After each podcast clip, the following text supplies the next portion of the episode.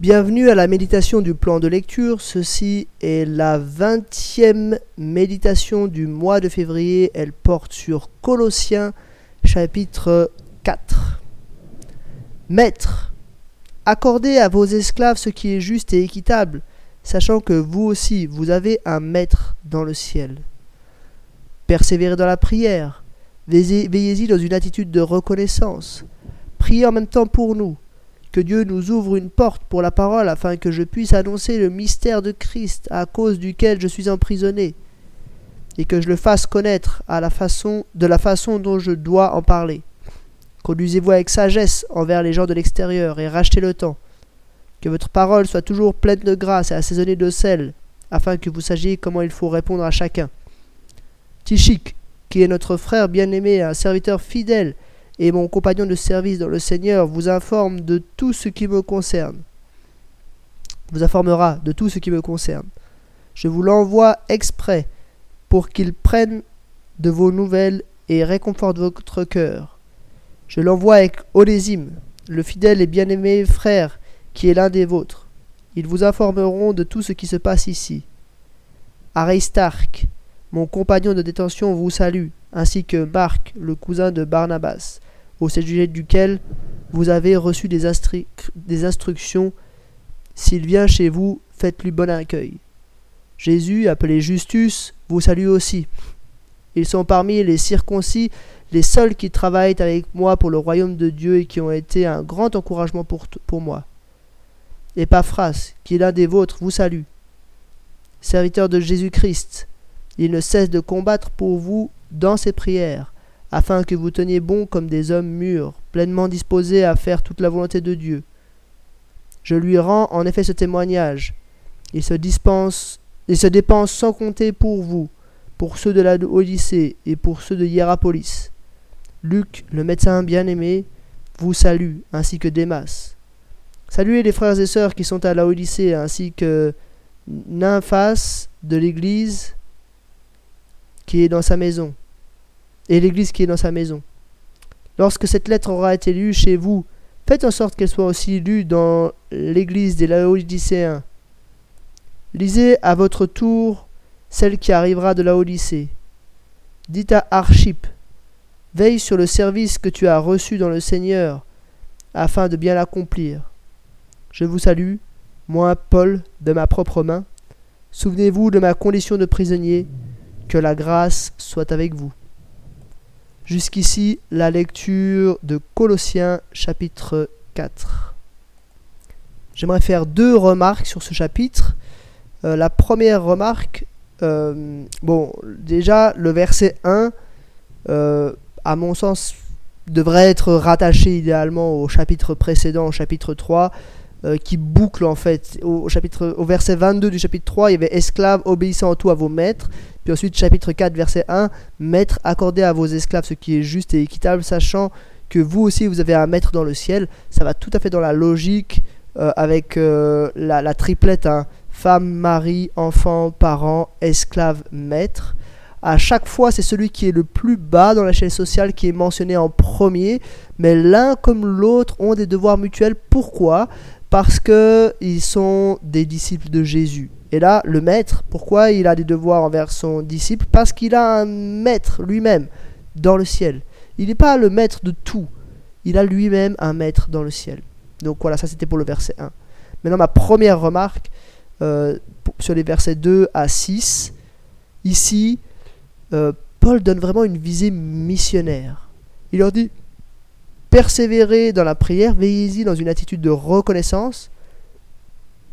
Premièrement, priez pour nous que Dieu nous ouvre une porte pour la euh, euh, parole afin que je puisse annoncer le mystère de Christ à cause duquel je suis emprisonné et que je fasse connaître euh, le fasse connaître de la façon dont je dois en parler. Donc Paul demande qu'il prie pour qu'il puisse être un missionnaire depuis là où il est, lui qui est emprisonné. Non seulement qu'il puisse le faire, mais qu'il puisse le faire de la bonne manière. Hein de la façon dont je dois en parler. Puis ensuite, à partir du verset 5, c'est vous aussi, euh, faites la même chose. Conduisez-vous avec sagesse envers les gens de l'extérieur et rachetez le temps, que votre parole soit toujours pleine de grâce et assaisonnée de sel, afin que vous sachiez comment il faut répondre à chacun. Non seulement vous devez vous aussi être des témoins de Jésus, mais c'est pas juste euh, être des rouleaux compresseurs, mais, mais vous devez euh, vous conduire avec sagesse, euh, savoir comment répondre à chacun pour que Christ soit glorifié. Donc voilà, c'est ce dernier commandement missionnaire vraiment de Paul dans cette épître aux Colossiens. Et puis après, deuxième remarque, Paul arrive dans la partie des salutations finales, et puis comme on l'avait vu hein, euh, dans, l'épître aux Romains, euh, bien que ce soit un peu plus court ici, Paul mentionne beaucoup de personnes. C'est intéressant là, cette, euh, cette fin de lettre, parce que je relève juste deux noms qui nous intéressent d'une manière tout à fait particulière. premièrement, il dit qu'il envoie cette lettre avec Onésime, le fidèle et bien-aimé frère qui est l'un des vôtres. Onésime, et on verra demain, parce que demain on va méditer euh, l'épître à Philémon. Et Onésime a un lien avec l'épître à Philémon. Donc voilà, ça c'est intéressant parce que tout d'un coup on se rend compte que c'est pas juste des écrits comme ça segmentés, séparés les uns des autres, mais ça, les écrits du Nouveau Testament illustrent de toute une vie chrétienne qui se développait dans le bassin méditerranéen au 1er siècle il y avait des échanges les uns avec les autres. Enfin voilà, ça, c'est des gens qui se connaissaient mutuellement. C'était vraiment un travail de réseau, beaucoup plus qu'un travail de, de, gens solitaires. Deuxième nom que je, me permets de, relever, c'est au verset 14. Luc, le médecin bien-aimé, vous salue ainsi que Démas.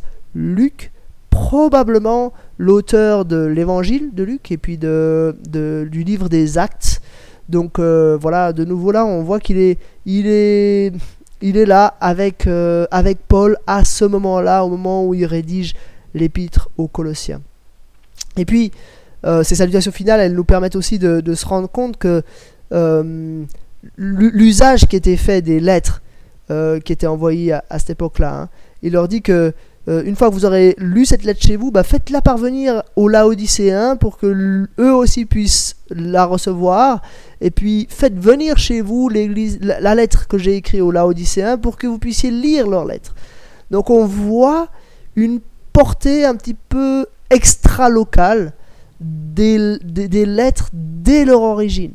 Ça signifie qu'elles ont quelque chose à nous dire, à nous aussi aujourd'hui. On ne peut pas juste euh, se dire que c'était des lettres. Enfin, Paul n'avait pas juste strictement parlé les Colossiens à l'esprit quand il écrivait cette lettre, même s'il pensait à eux clairement, mais il pensait aussi euh, à d'autres églises. Et du coup, on peut un petit peu, en quelque sorte, s'inclure dans, dans cela.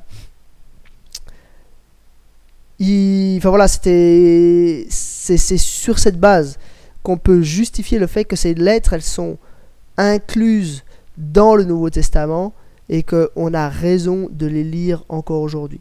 Dernier élément euh, qui nous montre un petit peu le contexte de la rédaction, c'est le verset 18. Je vous salue, moi Paul, de ma propre main. Souvenez-vous de ma condition euh, de prisonnier, que la grâce soit avec vous. Je ne sais pas si vous vous souvenez, mais quand on avait lu l'épître aux Romains, on avait vu que Paul avait un secrétaire euh, qui rédigeait la lettre à sa place. Probablement c'était le cas ici aussi pour Colossiens, sauf pour cette petite fin où là, Paul les a salués de sa propre main. Euh, donc voilà, des petites informations, mais qui nous font prendre conscience un peu du contexte euh, direct que Paul avait et que les autres avaient à l'époque au premier siècle. Voilà, c'était quelques réflexions, quelques pensées sur le quatrième chapitre de l'Épître aux Colossiens. Avec ça, on a bouclé l'épître aux Colossiens. Demain, on verra l'épître à Philémon, qui est un petit peu comme dans la continuité de l'épître aux Colossiens. Et je vous dis à demain pour un nouvel épisode.